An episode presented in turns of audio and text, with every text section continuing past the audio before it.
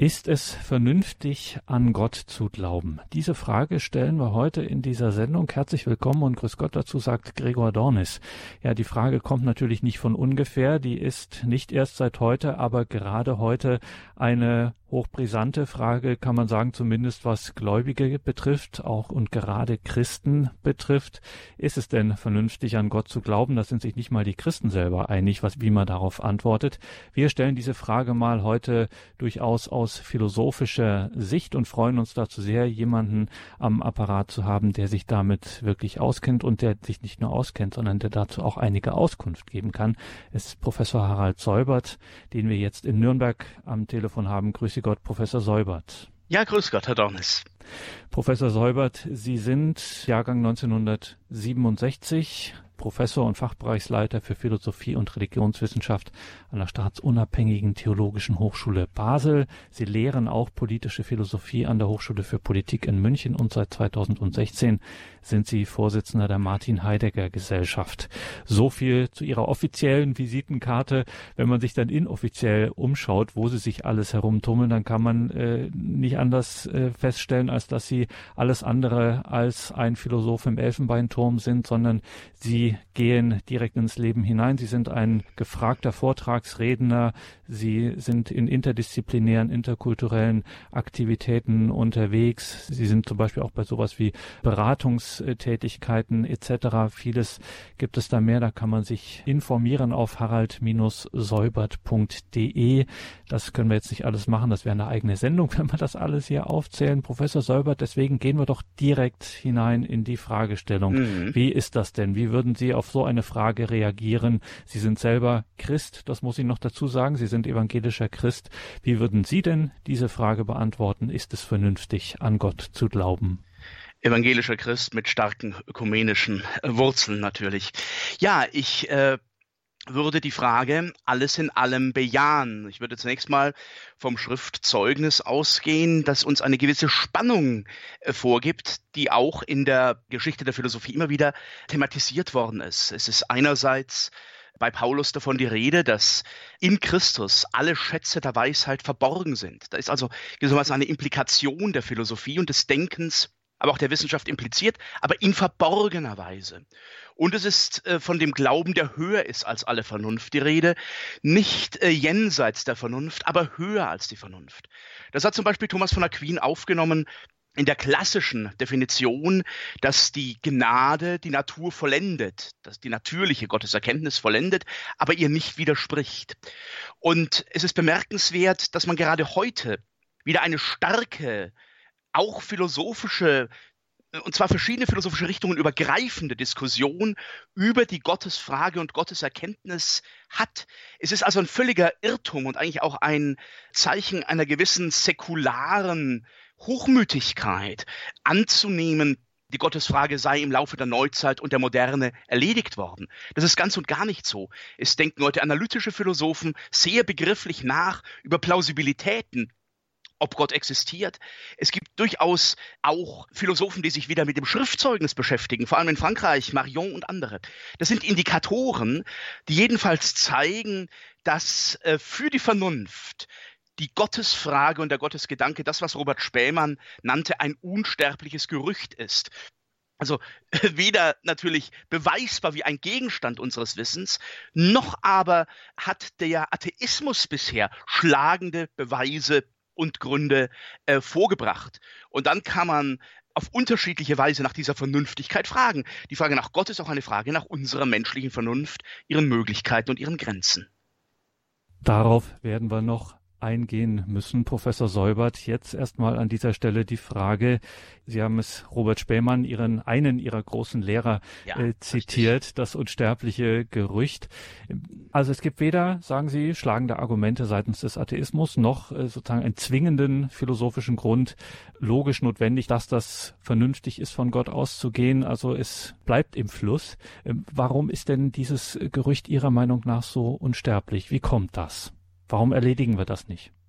Das rührt tief in der menschlichen, in den Gründen der menschlichen Natur. Also der Mensch ist ein, wenn man das so in eine allgemeine philosophische Anthropologie Formel bringen kann, er ist wirklich ein zweideutiges Wesen. Er ist endlich, er ist bedürftig, er ist leiblich und er hat zugleich Fragen, er hat ewige Fragen. Fragen, wie man sie auf alten Schweizer Bauernhäusern noch finden kann, an denen sich der große Existenzphilosoph Karl Jaspers äh, sehr entzündet hat. Woher komme ich? Wohin gehe ich? Ich weiß nicht, woher ich komme. Ich weiß nicht, wohin ich gehe. Mich wundert, dass ich traurig bin oder dass ich fröhlich bin. Das steht dann äh, in zweierlei Versionen, was auch sehr interessant ist. Wissen Sie, dieses Menschliche in seiner Endlichkeit doch auf etwas anderes, etwas Übergreifendes orientiert sein wird man, glaube ich, nicht los. Es ist wirklich ein ganz tief in uns imprägniertes und eingetragenes Gerücht. Man könnte sagen, ja, der Atheist löst sich ja dann davon. Aber wenn Sie mal Atheisten näher befragen, dann sehen Sie, dass an die Stelle des Gottesgedankens, dieses Transzendenzgedankens, eine innerweltliche Religiosität tritt, eine innerweltliche Fixierung tritt. Zum Beispiel die Frage, was wird aus der Entwicklung des Menschen in der Zukunft, das wird dann ganz evolutionär, evolutionistisch gedacht, aber der Mensch macht sich dann aus sich selber eine künftige Gottheit. Hochinteressant. Also diese Endlichkeit, die zielt auf etwas. Deswegen hat Kant den Menschen das metaphysische Tier genannt. Nicht nur das sprachfähige Tier, wie es von Aristoteles und von Descartes her denken würden, das vernunftfähige Tier, sondern eben auch das Tier, das aus seiner Endlichkeit herauszielt auf einen Punkt, der all diese Endlichkeit bündelt und sammelt und ihr Ursprung ist. Und das wäre sicher eine äh, formale, nicht erschöpfende, aber elementare Bestimmung Gottes sagt Professor Harald Seubert, mit dem wir hier im Gespräch sind, über die Frage, ist es vernünftig, an Gott zu glauben? Sie haben etwas Interessantes erwähnt, nämlich, dass es derzeit tatsächlich Philosophen gibt, die sich mit der Heiligen Schrift auseinandersetzen. Ja. Das passt ja für den äh, naiven Beobachter eigentlich so gar nicht zusammen. Ein Philosoph interessiert sich äh, für so etwas wie die Heilige Schrift. Können Sie da mal so ein paar Beispiele geben, was da interessant ist für einen Philosophen? Ich meine, das haben ja äh, auch schon die klassischen deutschen idealistischen Philosophen gemacht. So neu ist es nicht, aber es gerät dann etwas in Vergessenheit. Wenn ich das auch noch diesen Schlenker äh, sagen darf, äh, Hegel, Schelling waren beide äh, und natürlich auch Hölderlin, der große Dichter im Hintergrund, ausgebildete Theologen. Das empfehle ich eigentlich auch meinen philosophischen Studenten, dass sie sich mit diesen Urtexten und Urquellen, übrigens auch mit dem Hebräischen auseinandersetzen und nicht nur mit dem Griechischen. Ähm, es ist heute ähm, eine sehr starke Tendenz bei den französischen Religionsphilosophen da, Philosophen des Glaubens, des Christlichen. Zum Beispiel, wie ich für sehr bedeutend halte, Michel Henry. Michel Henry war ein 1922 in Nordafrika geborener Denker, ist vor ein paar Jahren gestorben.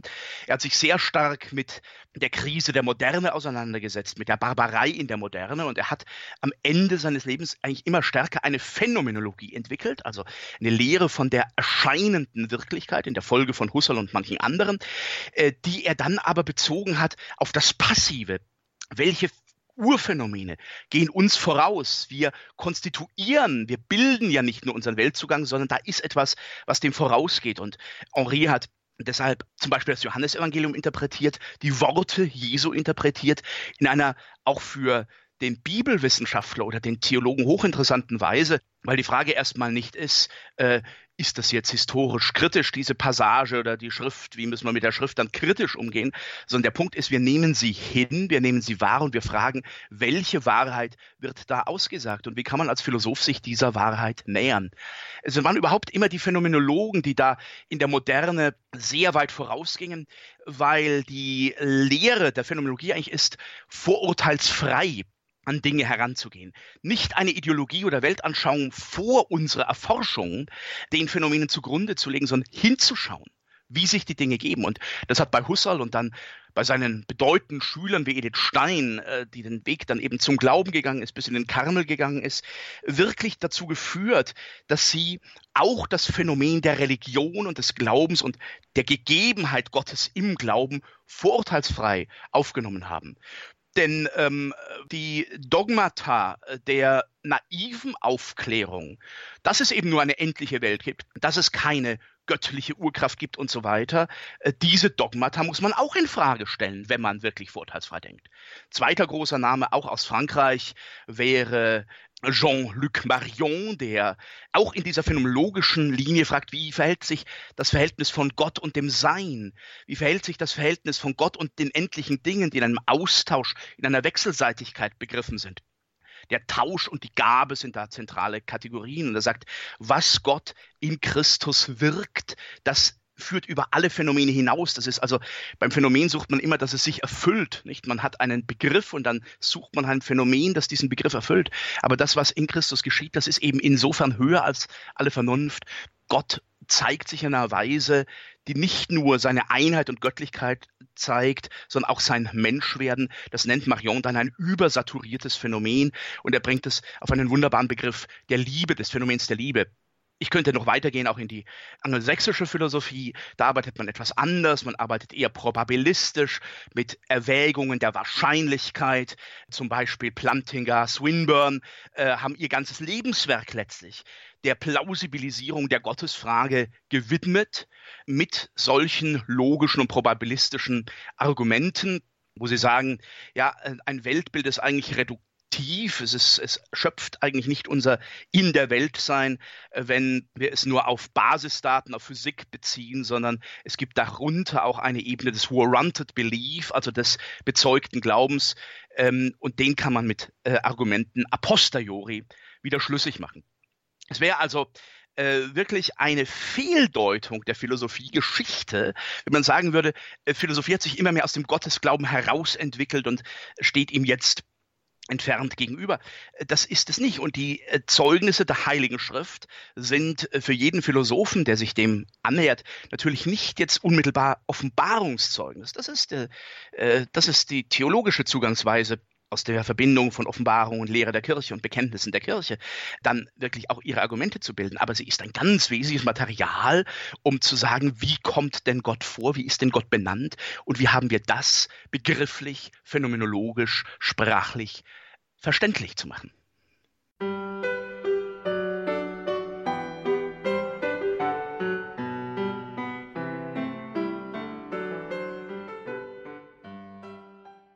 Ist es vernünftig, an Gott zu glauben? Fragen wir heute Professor Harald Seubert und da haben wir schon eine ganze Menge gehört, dass offensichtlich diese Frage nach Gott und ist das so vernünftig, diese Frage zu stellen und ist es denn auch vernünftig zu glauben? Da gibt es doch einige Ansätze. Ich fange mal bei einem an, was bei Ihnen jetzt mehrfach aufgetaucht ist, nämlich dieses Wort geben. Die Wirklichkeit gibt sich, haben Sie gesagt, da gibt es Philosophen, die da so von so etwas ausgehen, dann gibt es tatsächlich Leute, die mit der Heiligen Schrift ähm, darüber nachdenken, dass sich Gott gibt in Jesus Christus zum Beispiel. Das ist uns natürlich in unserem Alltagsverständnis und im Mainstream-Verständnis doch eher fremd. Das heißt, wenn wir an Wirklichkeit herangehen, dann ähm, im Alltag, dann sagen wir, na ja, du siehst das so, ich sehe das so, du hast dir das dann so zurechtgelegt und der andere hat sich so zurechtgelegt. Jeder macht so aus der Wirklichkeit das, was ihm gerade, wie er so gerade geprägt ist oder vorgeprägt ist.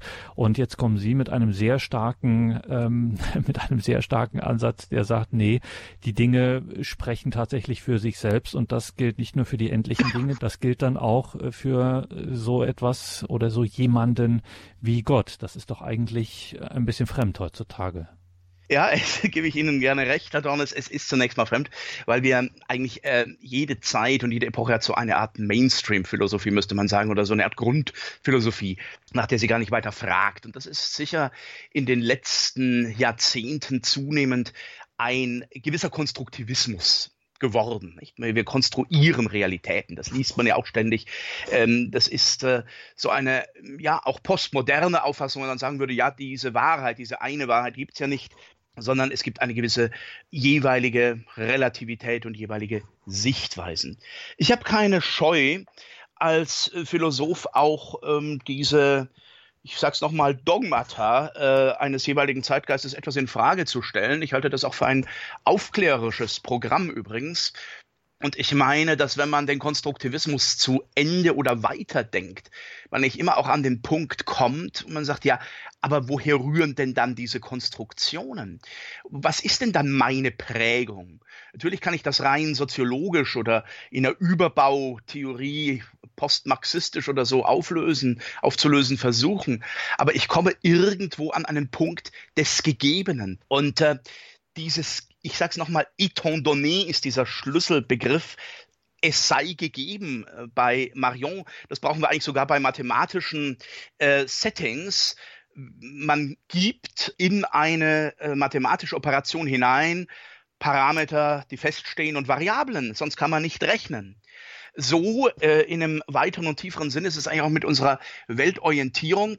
Und man wäre doch sehr unkritisch, man wäre wirklich unkritisch, wenn man wirklich bei diesen verschiedenen relativen Sichtweisen bleiben würde und sagen würde, äh, da müssen wir überhaupt kein Gespräch mehr führen.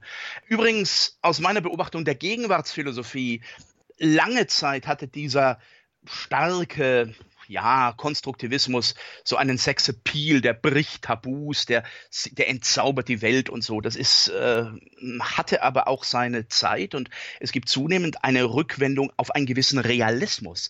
Wie ist denn die Entsprechung unserer Gedanken zu der Wirklichkeit und der Welt? Ich würde auch sagen, der philosophische Realismus, der uns auch wieder an Schulen wie den deutschen Idealismus und wie die Phänomenologie am Beginn des Jahrhunderts zurückführt, der hat eine eigene Notwendigkeit, vielleicht auch dort, wo die Zeiten schwieriger werden, wo die Orientierung wieder notwendiger wird, auch im ethischen Feld. Und das, äh, insofern ist Philosophie wirklich ihre Zeit in Gedanken erfasst, wie Hegel mal sagte. Sie ist also auch ein Indikator ähm, der Mängel und der Notwendigkeiten, sich im Denken zu orientieren. Dann lassen Sie uns nochmal auf die Grundfrage, der wir hier nachgehen. Professor Säubert, ist es vernünftig, an Gott zu glauben? Diese Frage nochmal etwas aufschlüsseln in der Geschichte. Was waren denn so die, sagen wir, großen Argumente dagegen? Was konnte man vorbringen oder was wurde vorgebracht, um zu sagen, also an Gott zu glauben, das ist nur alles möglich, aber bestimmt nicht vernünftig? Ja, es ist äh, immer wieder wird äh, das Elend des Menschen, das Unglück der Welt, auch die Unvollkommenheit in der Welt herangezogen. Das ist die berühmte Theodizee-Frage bei all dem Schrecklichen, das geschieht. Schlüsseldatum war 1752 etwa das Erdbeben von Lissabon. Äh, diese diese hunderttausendfache Vernichtung von unschuldigen Menschenleben. Und sagte, ja, diese Welt kann nicht eine gottgelenkte, gottgeleitete, beste aller möglichen Welten sein. Beste aller möglichen Welten war eine Formulierung von Leibniz, der Harmonie, die letztlich den Gottesgedanken immer voraussetzt, wie es in der klassischen Metaphysik auch vorausgesetzt war. Ähm, vielleicht auch als Gegenfolie nochmal in diese klassische Metaphysik. Der Gottesgedanke hängt stark zusammen mit der Frage nach dem Guten und nach dem Sein. Und es ist letztlich die Vorstellung, dass nichts, was ist, einfach schlecht ist, einfach böse ist. Sonst könnte es nicht sein, weil das Gute und das Sein eigentlich fast parallele Begriffe sind und beide in Gott ihren Ursprung haben. Das geriet dann in diesem Diskurs stark ins Schwanken und stark in die Unsicherheit. Natürlich haben auch schon spätantike Philosophen späte Sophisten, Atomisten gefragt, ja, ist denn da überhaupt etwas, was über die Materie hinausgeht? Und der Materialismus führt dann sich selber zurück auf, auf, auch auf einen Atheismus.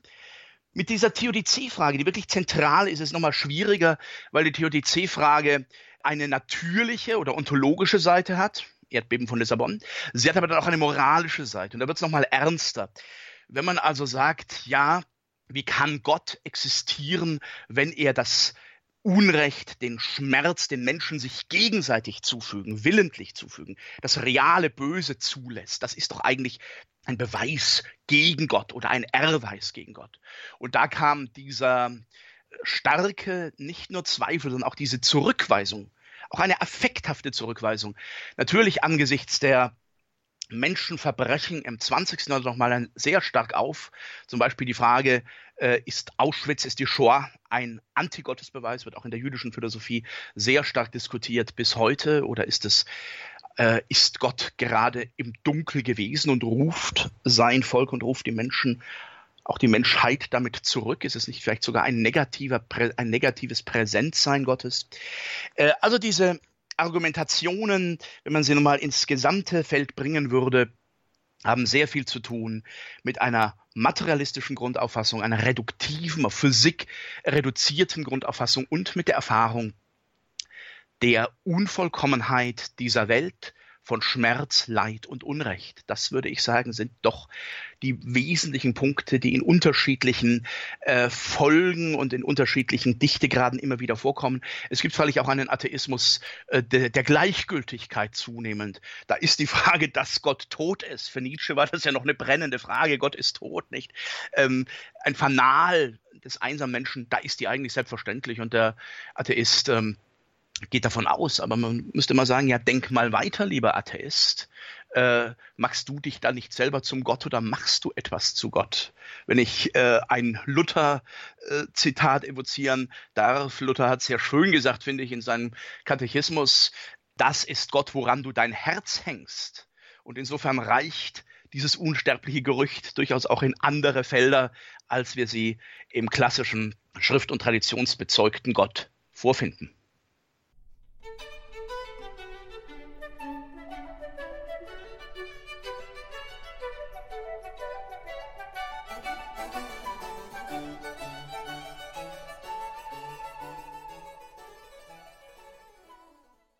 Ist es vernünftig, an Gott zu glauben? Das fragen wir heute Professor Harald Seubert, Philosoph in Basel und München, auch Theologe und vieles andere auch. Ähm, Professor Seubert, was auch unter Christen sehr beliebt ist, ist gerade bei dieser Frage Vernünftigkeit des Glaubens, naja, wir sind ja eine Offenbarungsreligion und Gott mhm. ist so überraschend und so unvorhersehbar in diese Welt gekommen in Jesus Christus, hat quasi wird dann auch immer gern gesagt, alles auf den Kopf gestellt, ist ganz klein geworden, ist Mensch geworden, hat einen furchtbaren Tod erlitten. Also alles das eigentlich, was man nicht von Gott vernünftigerweise aussagen mhm. würde. Und also sagt man, eigentlich dürfen wir gar nicht vernün uns vernünftig nennen oder unseren Glauben vernünftig nennen oder versuchen ihn vernünftig zu machen, weil dann haben wir schon im Grunde Gott wieder verraten, weil er hat doch alles auf den Kopf gestellt. Ja, äh, also zuzugeben ist natürlich, dass diese äh, Geschichte Gottes in Jesus Christus, in dem offenbarten Menschgewordenen Jesus Christus, die Gottesvorstellung, auch die mythologischen Vorstellungen äh, der griechischen Umwelt, des hellenistischen Gottesbegriffs, erheblich irritieren. Erheblich irritieren. Äh, für die griechische Philosophie ist Gott das Aeon, das Ewigseinende und eben nicht der, der Mensch wird und hinabsteigt, ein für allemal sich an das Menschsein bindet. Ich würde dennoch antworten, dass Gott sich auch und durchgehend unserer Vernunft offenbart. Hier folge ich sehr stark Papst Benedikt XVI., auch der umstrittenen Regensburger Rede, in der er vor gut zehn Jahren ja sehr deutlich betont hat, dass ein Gott der Liebe ist, auch ein Gott ist, der sich uns mitteilt und auch dem Denken und der Vernunft mitteilt. Und dass ähm, ein Gott, der in einer Willkür gegen die Vernunft handeln und äh, wirksam sein würde, äh, letztlich dem Menschen, dem Menschen nicht mit Liebe begegnet.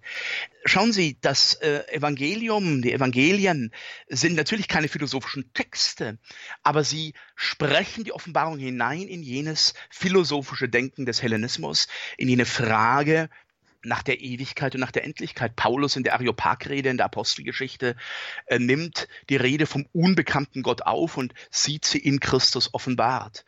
Ich würde also auf diesen Einwand, der eine große Dignität hat, gerade bei dem dänischen Philosophen und Religionsdenker Kierkegaard im 19. Jahrhundert, das Paradoxon des Glaubens. Ich würde diese Teilwahrheit akzeptieren, aber ich würde es hineinnehmen und aufnehmen in die Bezeugung der Schrift selber von dem höher als alle Vernunft, das aber einschließt ein Nicht gegen die Vernunft. Und es ist klar, dass Gottes Wege, Gottes Heilswege andere Wege sind, als wir sie philosophisch prädeterminieren können. Das können wir nicht. Aber wir können in unserem Denken dann, so wie es eben auch diese Phänomenologen tun, äh, fragen, was ist das, was bedeutet das und wie wird auch unser Denken, wie werden unsere Kategorien erweitert. Es ist nicht einfach ein unbegreifliches Paradoxon, sondern es ist eine Eigenlogik Gottes, die sich in seiner Offenbarung resonierend auf unsere menschliche Logik bezieht höher als die Vernunft, aber nicht gegen die Vernunft. Das haben wir heute schon ein paar Mal gehört und offensichtlich ähm, ist das eine, ein wichtiges Prinzip, wenn man sich philosophisch vernünftigerweise dem Glauben nähert. So einer Frage, wie wir sie heute in dieser Sendung Ihnen, Professor Harald Seubert, stellen. Ist es vernünftig, an Gott zu glauben? Das ist natürlich auf dieser philosophischen Ebene, die, jetzt komme ich zum Anfang zurück, ähm, vielleicht auch oftmals Elfenbeinturmartig ähm, behaust ist, ähm, ist das das eine, aber Sie nennen das den Nervus probandi äh, von Religion, nämlich wenn wir auf die Frage des Leides kommen, das Böse und die Verzeihung, sagen Sie, da wird's ähm, richtig brisant. Wie würden Sie sich denn dieser Frage nähern, wenn jemand tatsächlich zu Ihnen kommt mit der seit Leibniz sogenannten Theodizee-Frage, also wie kann es Gott geben in einer Welt, die so wo so furchtbare Dinge möglich sind, wie wir sie tagtäglich mittlerweile aus den Nachrichten zum Beispiel oder im eigenen Leben erfahren mhm. müssen. Ja, äh, es ähm, ist eben schon so, dass die Theodizee-Frage auch zumindest ebenso zu einer Anthropodizee-Frage werden muss. Äh, was ist also dieser Mensch? Wie steht dieser Mensch, der sich und seinesgleichen zugrunde richtet, der in Pseudo-Ideologien, äh, Pseudo-Religionen errichtet und um dieser Religionen willen tötet, um dieser falschen Religion willen, um dieser menschlichen Religion willen tötet? Dieser Mensch steht auch vor Gericht. Wir können die Frage nicht einfach an Gott delegieren wenn es um das menschliche Leid und das menschliche Elend geht, dass wir vielleicht mal fokussieren sollten. Äh, ich würde nicht ganz so weit gehen wie Platon in seiner Politeia. Platon sagt ja nun, ähm, das würde dem Gesprächspartner vielleicht auch nicht ohne weiteres nutzen. Platon sagt sehr schön, es ist ein Sakrileg, wenn der Mensch das Elend und die Not, die er hat und verursacht, Gott zuweist. Mit der soll er einmal selber zu Rande kommen. Gott ist Ursache nur des Guten. Ich würde aber als Christ und in der Kenntnis der Offenbarung und auch dem Glauben an die Offenbarung in Christus weitersagen. Gott hat, indem er sich selber erniedrigt hat, bis zu dieser Turpissima Mors, bis zu dieser erbärmlichsten Todesart am Kreuz und diesen Tod überwunden hat, selber das Leid aufgenommen und das Leid wirklich getragen. Das ist übrigens im christlichen Dogma im christlichen Mysterium etwas Singuläres gegenüber anderen Religionen. Andere Religionen, Judentum ist noch etwas anders, aber in anderen Religionen wird in der Regel das Opfer gefordert von der Gottheit. In unterschiedlicher Weise wird das Opfer gefordert. Im christlichen Glauben erbringt Gott dieses Opfer. Er tritt ein in dieses Leid und in diesen Schmerz. Und äh, ich würde auch ähm, unserer Zeit sagen, man kann eigentlich mit den Schreckenskammern des 20. Jahrhunderts gar nicht verantwortet weiterleben, könnte es gar nicht, wenn man nicht das Vertrauen hätte, dass Gott hier präsent ist und den Menschen zurückruft, dass er seinen Bund ihm nicht kündigt und dieser Bund in Christus gewahrt bleibt. Umgekehrt kann die Beachtung äh, Gottes und die Beachtung eines höheren Bundespartners in diesem Weltgeschehen, der selber, wie gesagt, den Tod nicht gescheut hat, sondern in den Tod gegangen ist und ihn überwunden hat, uns auch helfen, von uns abzusehen, von unseren Parteiungen abzusehen. Also Kriege und Kämpfe, die im Namen der Religion begangen werden, die sind auf keinen Fall durch den offenbarten Gott in Christus gedeckt, in keiner Weise, sondern ganz im Gegenteil. Äh, mir ist sehr wichtig geworden, Gedankenfigur des französischen Philosophen René Girard, der sehr viel über den Sündenbock nachgedacht hat, sein ganzes reiches wissenschaftliches Leben und der gesagt hat, ja, in den meisten Religionen und Ideologien wird äh, Schuld so bewältigt, dass man einen Sündenbock nimmt und herausjagt aus der Stadt oder vernichtet. Wir sehen das ja heute ganz schlagend. Wir sehen es teilweise in der Rebarbarisierung unserer Zeit, wie ich es mir noch vor 10, 20 Jahren kaum hätte vorstellen können. Und Girard sagt dann umgekehrt, diese Mimesis von Gewalt, diese Nachahmung von Gewalt wird in Christus im Grunde umgekehrt und umgedreht, weil Christus das Leid und den Schmerz trägt. man hat großes biblisches Zeugnis auch das Buch Hiob, wie der Umgang mit dem Leid ist. Und ich würde durchaus als Philosoph den Menschen, den Gesprächspartner auf diese Matrix des Buches Hiob hinweisen und auf diese tiefen Verhältnisse. Es ist nochmal etwas anderes, den Gott in Christus zu haben, als nur einen abstrakten Gott der reinen Vernunft. Und nur dieser Gott in Christus hilft uns letztlich auch, das Leid zu bewältigen, zu ertragen und soweit es menschlich möglich ist, auch zu vermeiden gemäß seinem Doppelgebot der Liebe. Und dann sind wir bei dem großen Stichwort der Liebe, also nicht nur der Gott der reinen Vernunft, sondern eben dieser Gott der Liebe, von dem mhm. Christen sagen, dass er selber die Liebe ist. Sie haben das vorhin schon mal gesagt, als Sie einen Philosophen angesprochen haben, einen französischsprachigen, ja, äh, der das tatsächlich äh, auch philosophisch äh, deklinieren kann, dieses Phänomen mhm. Liebe, von dem wir ja auch sagen würden, das gehört nicht äh, auf den Schreibtisch eines Philosophen. Da sagen Sie, da gibt es durchaus äh, Tendenzen. Was wären denn philosophische Zugänge zur Liebe? Das ist eine sehr, schöne Frage.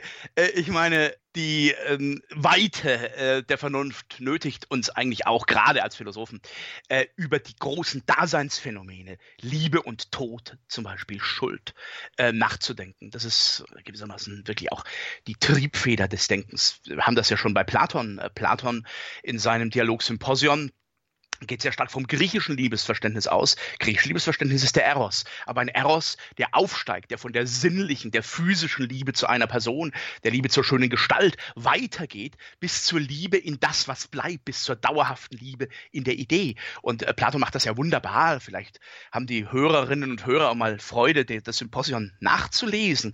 Das ist ein wunderbarer Text, wo in dem Dialog des Sokrates mit der Diotima, mit der Priesterin, die ihm das sagt, dieser Stufenweg angedeutet wird, wo dann klar wird, ja, der philosophische Eros oder die sogenannte platonische Liebe, die ist ja letztlich nur eine Verdichtung, aber eine wirkliche Ewigkeitsverdichtung dessen, was wir erstmals und vielleicht in der Jugend finden, wenn uns ein Mensch begegnet, wir einen Menschen lieben. Man muss das nicht verdrängen, aber man kann es sublimieren in diese Dauerhaftigkeit der Liebe.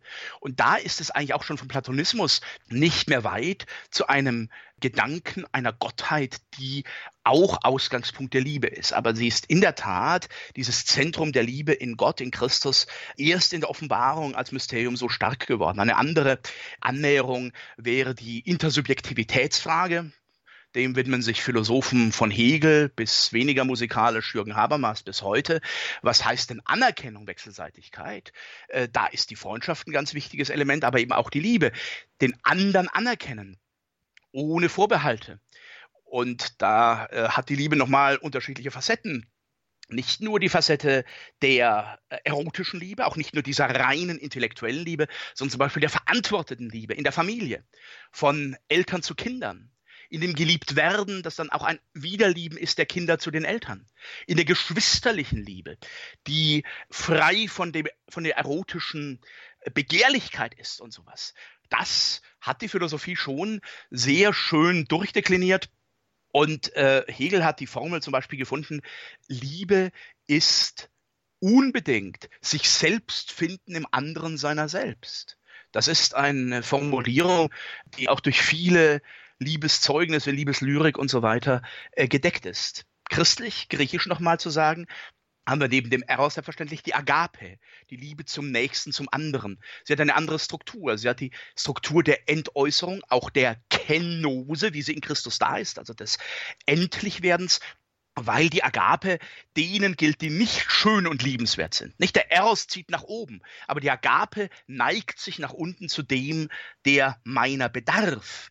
Und ähm, äh, man kann jetzt Eros und Agape in einer gewissen Ausschließlichkeit sehen, entweder oder griechisch oder Offenbarung Jesu Christi in Jerusalem aus dem Judentum. Ich halte das für falsch. Ich würde sehr viel stärker für eine Verschränkung votieren beider Dimensionen der Liebe. Und dann gibt es seit Aristoteles die wunderbare äh, Reflexion der Freundschaftsliebe. Ich würde durchaus sagen, auch aus meiner nun doch nicht mehr ganz jungen Lebenserfahrung, tiefe Freundschaften kann man durchaus mit dieser Färbung der Liebe sehen, einer eines unbegrenzten Wohlwollens zum anderen, so weit das im Menschlichen unbegrenzt sein kann, einer Stabilität, einer Verlässlichkeit. Ähm, Aristoteles setzt die Philia noch über den Eros, weil er sagt, Die Philia will wirklich den anderen um des anderen willen und ist frei von allem Begehren. Das sind also Elemente, die durchaus die Philosophiegeschichte durchziehen. Das hat in der neueren Zeit haben das auch immer wieder Philosophen aufgenommen, von Edith Stein über McIntyre bis zu zeitgenössischen Kolleginnen und Kollegen, die vom Phänomen der Liebe natürlich genauso bewegt sind wie andere Menschen und die gewisse Instrumentarien dazu haben. Ähm, die Frage nach dem christlichen Glauben führt auch sehr stark natürlich in diese Dimension. Liebe, die höher ist als alle Vernunft und der Friede, der aus dieser Liebe kommt. Und da sind wir wieder bei der sogenannten Analogie, äh, dass ja offensichtlich gerade in der Religionsphilosophie und auch in der Verteidigung des christlichen Glaubens seitens äh, christlicher Denker äh, immer wieder dieser Punkt kommt, sozusagen, es geht darüber hinaus. Das hatten wir heute schon mehrfach in, aus mehreren Perspektiven von Ihnen gehört. Also das, was an der Wirklichkeit für uns relevant ist, verweist offensichtlich immer noch auf etwas Höheres. Wieso ist das so? Das müssen Sie uns nochmal erklären. Sie haben es schon äh, mehrfach angedeutet. Äh, sagen Sie uns nochmal die ja, Plausibilitätsgründe dafür, dass es mehr gibt als das bloß Vorfindliche. Das ist sozusagen, dass die Liebe zwischen mir und einem äh, guten Freund, zum Beispiel, um bei diesem Beispiel zu bleiben, auf etwas verweist, was höher ist als dieses Spezielle. Ja, nun, wenn ich es anthropologisch äh, zunächst mal sage, würde ich sagen, ja, die begriffene Endlichkeit menschliches Sein, menschliches Leben ist immer Endlichkeit, aber begriffene Endlichkeit. Die führt über sich hinaus. Nietzsche formuliert, die Lust will Ewigkeit. Also diese Endlichkeit lässt uns trauern, diese Endlichkeit, diese Sterblichkeit im groben Sinne, die macht aber auch das, was wir haben und was wir erleben, wertvoll und singulär. Und wenn man dann in diesen Singularitäten sich mal bewegt, dann muss man sagen, ja, äh, das Höhere, das ist eigentlich schon im Augenblick, das ist eigentlich schon in der gelungenen Begegnung erfahrbar. Äh, die geht hinaus über ein Zweckbündnis, die geht hinaus über einen bloßen Vertrag. Da ist also eigentlich in großen Stunden des Glücks oder der Begegnung ist in der Immanenz eigentlich schon eine Transzendenz. Und man sagen kann, ja, so wäre, also das kann ich ja immer nur extrapolieren, so wäre auch eine Ewigkeit wünschbar oder wünschenswert. Und ich denke, dieses anthropologische, ein denkendes, wissendes und seine Sterblichkeit wissendes Wesen zu sein, in dieser Endlichkeit auch zu leiden, aber zugleich diese Erfüllungsmomente und Augenblicke erfahren zu können, wenn man denn achtsam ist, das gibt eine Transzendenzspur mitten in die Immanenz. Ich würde also gar nicht sagen, das ist dann ein Jenseitiges, sondern dieses Jenseitiges ist schon im Diesseits. Was übrigens auch die platonische Ontologie wunderbar vorwegnimmt, wenn sie sagt, das eigentliche Wesen ist die Idee in diesem Sein. Die Idee ist die Form des Leibes, ist die Form des Stoffes. Die ist ja nicht irgendwo in dem jenseitigen Himmel, da ist sie kodiert, aber die ist ja mitten darin. Und ähm, das sind Erfahrungen des besonderen Glückes, aber auch des besonderen Schmerzes. Und man sieht, sowas hat man oder man hatte es, aber es vergeht. Goethe, du besaßest einst, was so glücklich macht. Da könnte man auch über das Glück reden. Ähm, denn das Glück ist ja nicht eine vorübergehende Lustbefriedigung. Das haben die Griechen sehr peinlich unterschieden. Hedone versus Eudaimonia, die kurze Hedone und das langlebende Glück, diese Glückseligkeit, die eigentlich ein Zustand des ganzen Lebens ist, aber im ganzen Leben nie erreicht wird. Wo ich dieses tiefe Glück erfasse, da meldet sich darin ein bleibendes und dauerhaftes. Und ich glaube, das ist auch wichtig für die äh, Struktur unserer Vernunft. Ähm, das ist ja schon in der Frage eigentlich auch als Problem angegeben. Ist die Vernunft nur die Verständigkeit, mit der wir uns pragmatisch in der Welt orientieren? Oder ist sie nur die kategoriale Rationalität, die Naturgesetze erkennt, Regularitäten erkennt und die dann auch im Labor weiter ausnutzt und daraus Technologien entwickelt? Die wir vielleicht dann durch künstliche Intelligenz optimieren können und weitgehend auch ersetzen können? Oder ist die Vernunft mal etwas tiefergehendes, das dieses Leben, dieses Selbst, diese Personalität trägt und begleitet und unterfasst? Und ähm, das wäre eben auch eine wichtige nochmal Nuancierung. Ich glaube, es ist sehr wichtig, dass man die ganze Vernunft in den Blick nimmt und nicht nur die Zweck- oder epistemische Rationalität.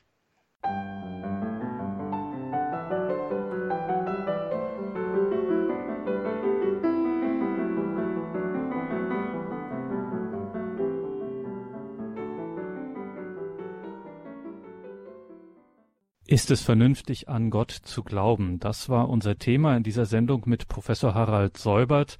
Er ist Philosoph, Theologe und so manches andere auch noch. Er lehrt in Basel und in München. Professor Säubert, jemand wie Sie, der sich so intensiv und so umfassend mit diesem Thema Religion und Vernunft befasst hat. Sie haben einen wirklich imposanten Band dazu vorgelegt zwischen Religion mhm. und Vernunft, Vermessung eines Terrains, wo ganz viele auch wenig bekannte Denker aus der Philosophie und Theologiegeschichte auch zu Wort kommen. Also Sie haben sich so intensiv damit befasst. Jetzt auf die Frage habe ich Sie nicht vorbereitet, aber unter den vielen Gedanken, Argumenten oder um es auch mit Ihnen zu sagen, Evokationen mhm. Gottes machen wir es mal wirklich mit Gott auch und nicht nur einfach allgemein Religion. Ja, ähm, gibt es da so einen Favoriten, jemand, ein besonderes Argument, eine besondere Evokation, die Ihnen äh, so richtig gut gefällt? Also, äh, ich liebe besonders Nikolaus Cusanus. Äh, Nikolaus Cusanus hat am Ende seines Lebens sich überlegt, da sind wir im 15. Jahrhundert, 1460 herum, große Kardinal in Brixen, Weltmann, das gefällt mir auch, ein Weltmann, der viel unterwegs war und zugleich tief gedacht hat. Äh, was ist der elementare Name Gottes? Der elementarste Name. Also der Name, der eigentlich alles schon implizit enthält und sagt. Und dann macht er verschiedene Anläufe. Die gefallen mir alle gut, aber der letzte, den finde ich besonders nachdenkenswert. Ähm, er sagt zum Beispiel, vorläufiger Gottesname, Gott ist das Nicht-Andere. Also man könnte es positiv sagen, er ist das die absolute Identität, in der alles umschlossen ist, wo also eine Andersheit gar nicht an ihn grenzen kann oder ihm begegnen kann. Der letzte Gottesname, und den hat er in einer Schrift wenige Wochen vor seinem Tod auf wenigen Seiten formuliert, er sagt, Gott ist das Können.